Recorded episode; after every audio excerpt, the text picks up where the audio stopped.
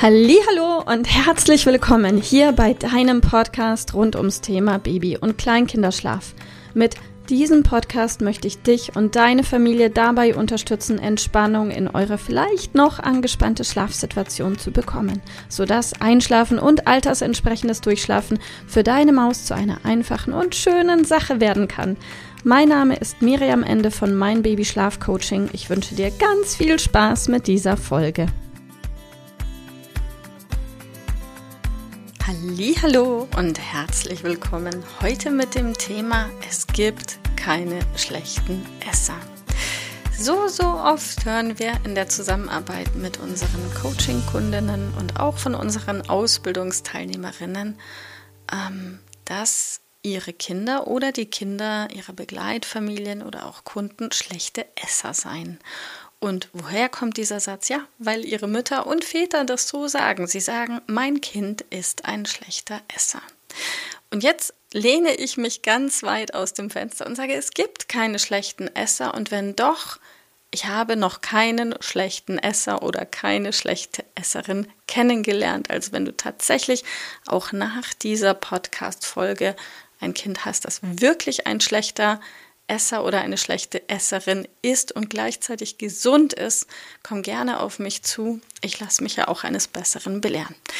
Aber bevor wir hier in dieses Podcast-Thema in die Tiefe einsteigen, ähm, habe ich eine kleine Bitte an dich. Ich habe bis heute bisher noch nie darum gebeten, aber nachdem wir mittlerweile, mein Team und ich, seit über drei Jahren jeden Freitag euch mit wichtigen und kurzen, knappen Tipps und Infos rund ums Thema Baby- und Kleinkinderschlaf versorgen.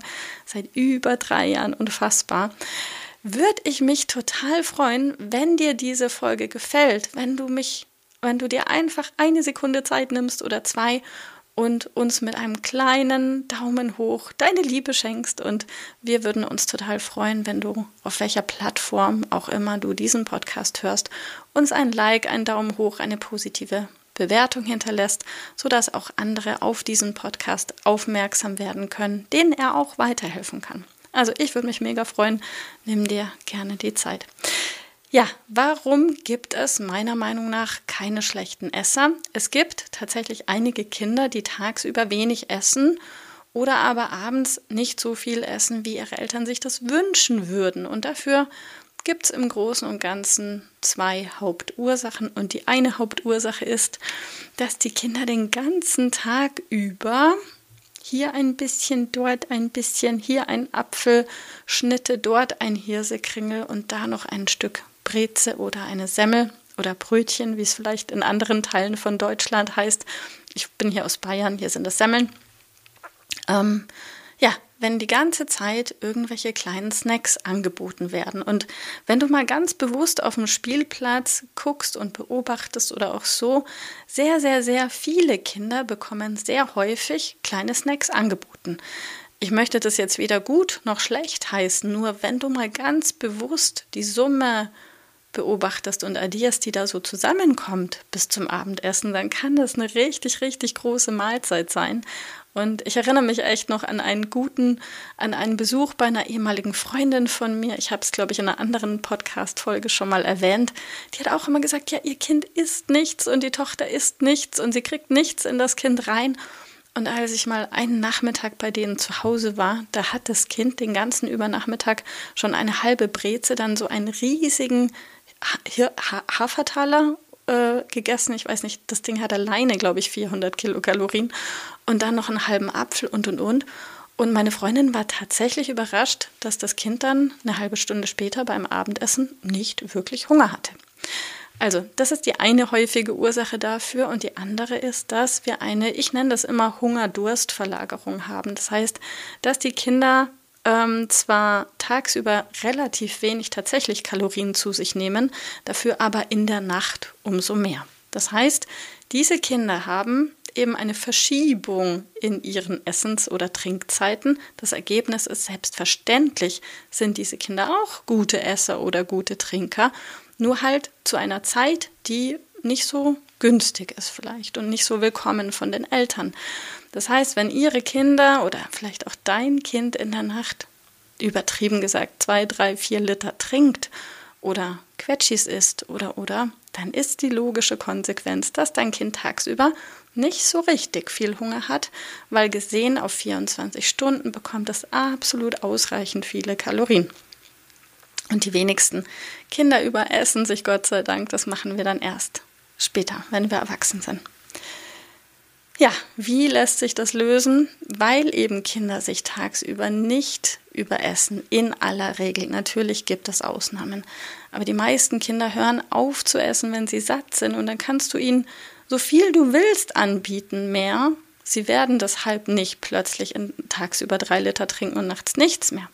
Die einzige Chance, die wirklich zuverlässig funktioniert, ist, dass du in Summe in der Nacht die Kalorien herunterfährst und das Ergebnis ist, dass dein Kind auf jeden Fall am nächsten Morgen direkt mehr Hunger hat.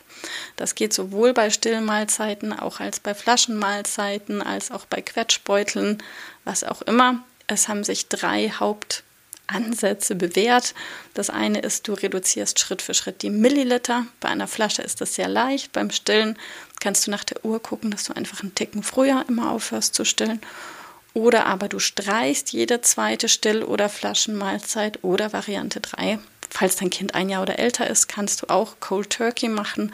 Das heißt einfach von heute auf morgen zum Beispiel nichts mehr anzubieten. Was genau für euch jetzt richtig ist, kann ich dir nicht sagen, weil in diesem Format der Rahmen dafür gar nicht da ist.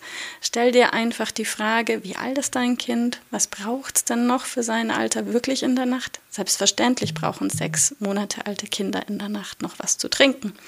Wenn dein Kind aber vielleicht eineinhalb ist und noch fünfmal in der Nacht was trinkt, kann man das machen muss man aber nicht machen. Also stell dir zum einen die Frage, was, wie alt ist mein Kind, was braucht mein Kind und auch, was möchte ich denn? Also auch für jeden Erwachsenen ist da etwas anderes richtig und dann überlege, welcher dieser drei Ansätze fühlt sich für mich richtig an. Und dann triff eine Entscheidung und geh in die Umsetzung. Ganz einfach.